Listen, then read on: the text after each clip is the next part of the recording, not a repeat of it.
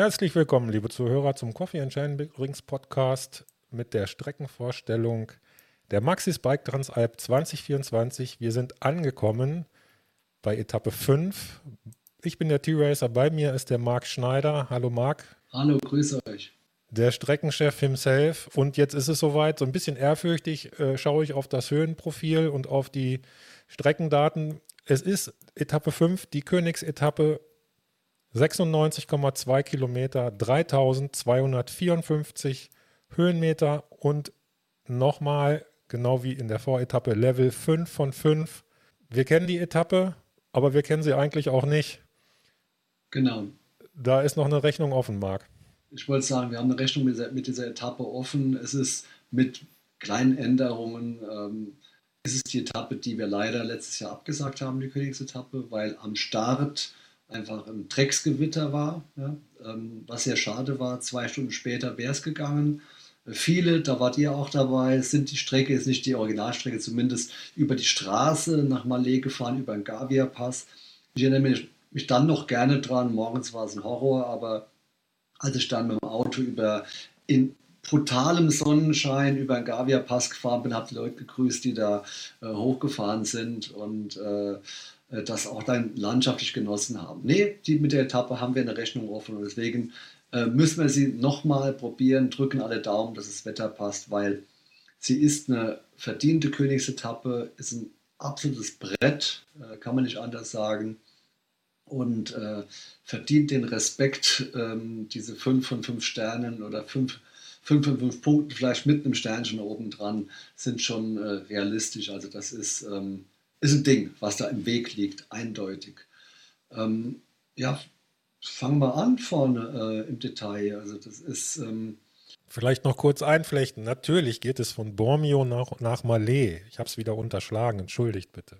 Genau, Bormio nach Malé. Und ähm, ich sage mal so, die, die, bis zum Gavia-Pass muss man sagen, ist es aber dann von der Etappe vergleichsweise angenehmes Höhenmeter, Höhenmeter sammeln. Einzig das Stück von Kilometer 6 bis 8 ungefähr im Wald, wo wir die Gavia-Passstraße verlassen, zieht mal anständig in den Beinen. Aber wenn man Santa Catarina erreicht hat, ähm, geht es auf die Gavia-Straße. Das sind dann nochmal 900 Höhenmeter, die dann doch ein für diese Etappe verträgliche Steigung hat. Es ist Asphalt und man kann diesen ersten Berg dann doch ähm, wenn man äh, etwas sparen will, das Ganze vernünftig einstellen, einen vernünftigen Gang wählen, dass man hier nicht ausblutet schon am ersten Berg. Es ist hoch genug auf 2600 Meter, die Blutkörperchen sind gut am Arbeiten in der dünnen Luft. Ähm, deswegen sind diese 900 Höhenmeter auf einer vergleichsweise ähm,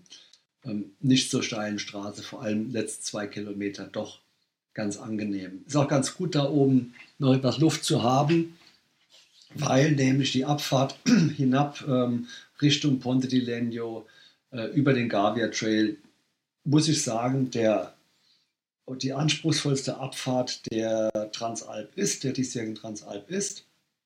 Wir fahren noch ein kurzes Stück auf der Straße bergab und biegen dann beim Lago Nero, so ein kleiner See in hochalpinen Wiesen, auf diesen Hammer Trail ab. Also wirklich ein Hammer in allen, äh, aus allen Gesichtspunkten. Erstens liegt er landschaftlich ähm, extraordinär im freien Gelände, freien Alp, hochalpinen Wiesengelände mit Blick in alle Berge. Er ist ein wilder Pfad, ähm, der oben ein bisschen flacher ist, dann immer steiler wird. Das meiste davon ist gut zu fahren, aber immer mit Respekt, weil er vergleichsweise steil ist. Sollte es rutschig sein, bitte Vorsicht walten lassen. Ähm, was ihn wirklich anspruchsvoll macht, ist, dass er zwischendrin immer wieder ein paar Technikprüfungen hat, wo der ein oder andere definitiv absteigen muss. Also das sind aber dann keine 100 Meter langen Geschichten, sondern ist mal einfach ein Stein im Weg, äh, wo man sagt, okay, diese Stelle hat S3 Plus, hm, lasse ich mal lieber sein, fahre hinten nach weiter. Oder es mal über ein paar Steinplatten sehr rumpelig, ähm, ist aber nicht das ganze Stück. Also möchte ich auch die Angst nehmen, äh, erst nicht über die ganze Länge technisch, sondern hat immer kurze technische ähm, Aussetzer, nenne ich es mal. Über, den, über das Gesamte ist es ein hochalpiner Naturpfad, vergleichsweise steil in Hammerlandschaft, der ähm, wirklich zur Königsetappe passt. Ähm, es ist ja auch nicht lang, das Ding. Zwei Kilometer sind das, mit, wo, wo 600 Meter runtergeht. Und wer sich unsicher fühlen sollte, ist da auch äh, langsam und moderat bald unten. Ähm, wer es auch wirklich nicht im Renntempo angehen will, darf auch da diese traumhafte Landschaft genießen. Man kommt dann schon weiter darunter. Und äh, wie gesagt, Respekt ist angesagt.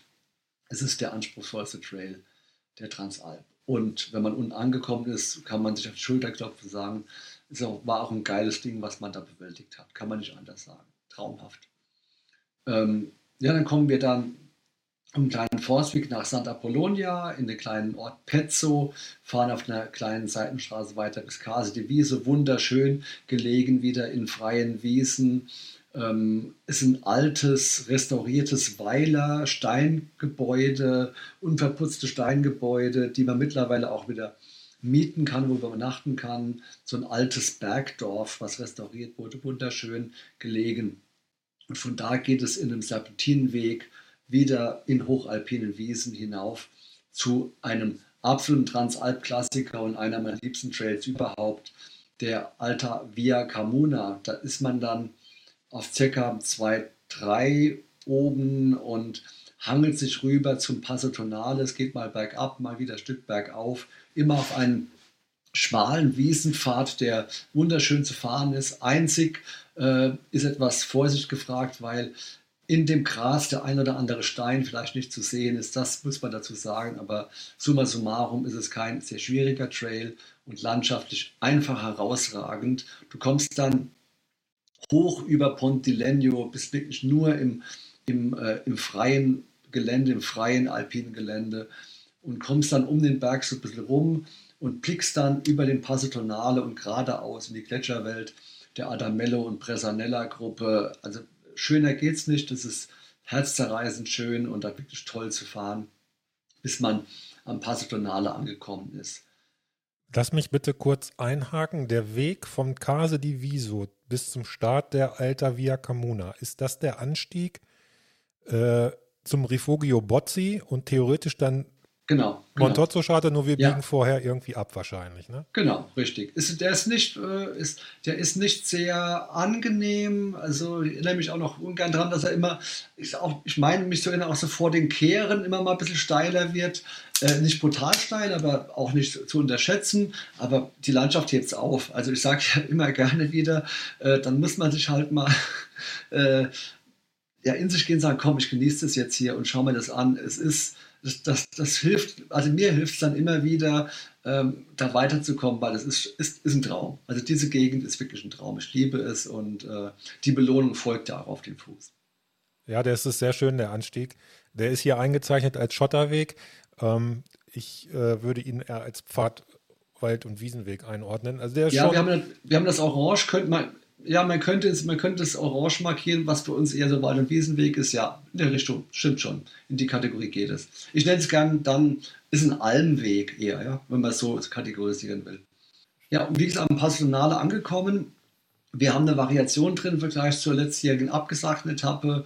Es geht äh, von Passionale führt ja die Bundesstraße hinab ins Val di Sole. Letztes Jahr war geplant rechtsseitig, wir bleiben linksseitig, beides ähm, schon Transalpstrecken, die wir schon gehabt haben. Linke Seite ist ein bisschen direkter, ein bisschen mehr Naturwege, beides schöne Abfahrten. Das Technische ist am Passionale soweit vorbei. Jetzt heißt genießen, hinabrollen ins Val di Sole, äh, vor allem auf diesen Kilometern bis, ähm, bis Fucine, ähm, bis Vermiglio. Fucine ist schönes Mountainbiken, ohne viel Dampf im Pedal. Man muss natürlich immer klein ein bisschen reintreten, aber es geht zügig bergab, bis man im Val di angekommen ist. Und die letzten Kilometer sind sehr abwechslungsreich, von Kilometer 75 bis ins Ziel. Äh, es ist teilweise auf dem Talradweg, wollte aber nicht äh, auf dem Talradweg bis ins Ziel bleiben, wollte noch ein bisschen Abwechslung reinbringen bei Commezzadura übrigens da, wo das äh, Stadion des Mountainbike World Cup ist, exakt da verlassen wir nochmal den, ähm, den ähm, Talradweg, biegen ab ins Val Meletrio, das ist das Tal, was uns auch am nächsten Tag nochmal begegnet, Richtung Madonna di Campiglio. Einen schönen Pfad nochmal drin, schöne Waldwege und kommen dann am Talrand spielerisch, nicht auf dem Radweg, immer mal wieder ein bisschen im Wald, ein bisschen bergauf, bergab, auf Schotterwegen, ein bisschen Asphalt, ein bisschen Naturwaldwege, kommen wir bis vor die Tore von Malé und ziehen dann die letzten Kilometer aus dem Tal leicht berghoch ins Zentrum von Malé. Die Zieleinfahrt vielleicht da, für alle, die sehr ambitioniert sind, ist ein bisschen schmäler, geht durch eine kleine Gasse rein, das vielleicht für die Ambitionierten und kommen raus am Kirchplatz von Malé, wunderschön gelegen, schöner Ort da in der, in der Region, macht echt Spaß dahin zu kommen. Ja, und wenn wir da den Zielbogen erreichen, dann haben wir das Schlimmste und Wildeste geschafft, lieber Zuhörer. Wir haben die Königsetappe absolviert und man könnte fast meinen, ja, alles, was jetzt noch kommt, das drücken wir mit links weg. Ähm, aber weit gefehlt, denn zwei Etappen äh, liegen noch vor uns. Ähm, der Marc wird uns erzählen, was er sich dabei gedacht hat, was da seine Idee hinter ist. Ich kann nur sagen, die Etappe 6, die folgt, ist eine ganz, ganz feine Etappe. Dazu später mehr. Vielen Dank, Marc, an dieser Stelle. Vielen Dank, liebe Zuhörer. Bis zum nächsten Mal.